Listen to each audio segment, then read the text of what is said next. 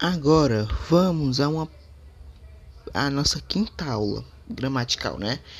Vamos agora à pontuação. Para que serve? Mesma intenção da aula passada. Fala recurso externo, escrita não tem, auxilia na intenção da palavra que encerra uma frase declarativa, frase imperativa e abreviatura. Sempre que tiver uma abreviatura, sempre terminar com ponto final. Observação: OBS, ponto final. É, deixa eu ver outro aqui. Ceará, S, E, ponto final. Pronto, né? A exclamação usada na frase que exprime surpresa, felicidade, indagação, admiração, susto e. Emoções do dia a dia. A interrogação, indagação e questionamento. A gente pode usar, muito usado em narrativas, é a interrogação e exclamação juntos, quando há um susto e um indagamento. Não, e um questionamento, desculpa. Exemplo. É, no texto fala: A mãe chegou na sala que as crianças estavam jogando. Ela fala: "Preciso comprar alguém, eu preciso que alguém vá comprar sabão". Uma, a terceira filha responde: "Eu vou". A mãe fala: "Quem? Você?" Ou seja, quem você? Quem você? Uma pergunta e ela falou num tom de de, de susto. Então a gente vai usar primeiro a, o ponto final e exclamação. Facinho. Vamos agora a vírgula. Vírgula é o mais difícil que tem, porque tem vários jeitos de usar vírgula. A gente tem para usar um vocativo, quando está chamando, um aposto, data, endereço, elemento de enumeração, ou seja, é, vai numerando. Ah, preciso comprar feijão, vírgula, arroz, vírgula, sabão, vírgula, macarrão, vírgula, Nescau, vírgula, não sei o que, Paranauê. Isso é numeração.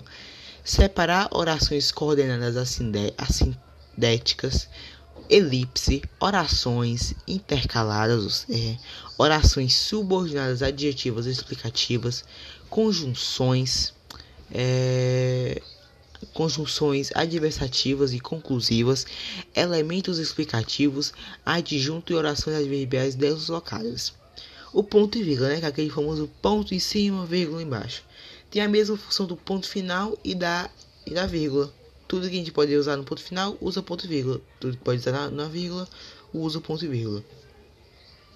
Os dois pontos abrem, abrem um diálogo, abre explicação e é usado sempre antes de uma citação.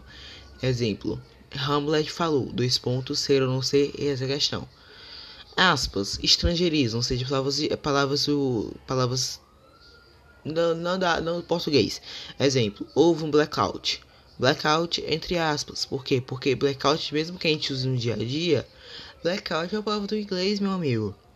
É, gírias, expressões, expressões ou palavras antigas em novas palavras, ou seja, neologismo, citações de outras pessoas, ironia. Sempre usar aspas em ironia. Não, te, não devemos ter ironia sem aspas. Aspas é de mão dada com ironia. Parênteses. Você usa parênteses para as referências bibliográficas. Que bonito. Exemplo. É, no livro tal. Não. Gandhi falou no livro. É, abre estas páginas. 39, livro tal. Fecha, fecha, parênteses, fecha parênteses. E também para retirar texto, é, retirar trechos de textos. É como assim? Que toda vez que você vai ler um livro didático, vai às vezes aparecem em textos que lá no comecinho tem um parênteses, reticências, fecha parênteses. Aquele fecha parênteses com reticências, né? Significa que lá no começo, quando tá lá no topo, tem texto antes daquilo. E quando termina o texto, tem o abre parênteses, reticências, fecha parênteses, é porque ainda tem, ainda tem mais textos, certo?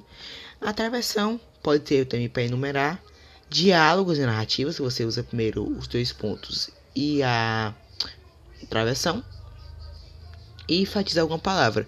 Hoje em dia a travessão é usada muito em livros para tipo assim, é tipo um novo parênteses, tipo assim, papai correu. Não, faz papai correu. Aí travessão muito rápido e feliz. Fecha a travessão. Aí, né, agora agora assim na narrativa.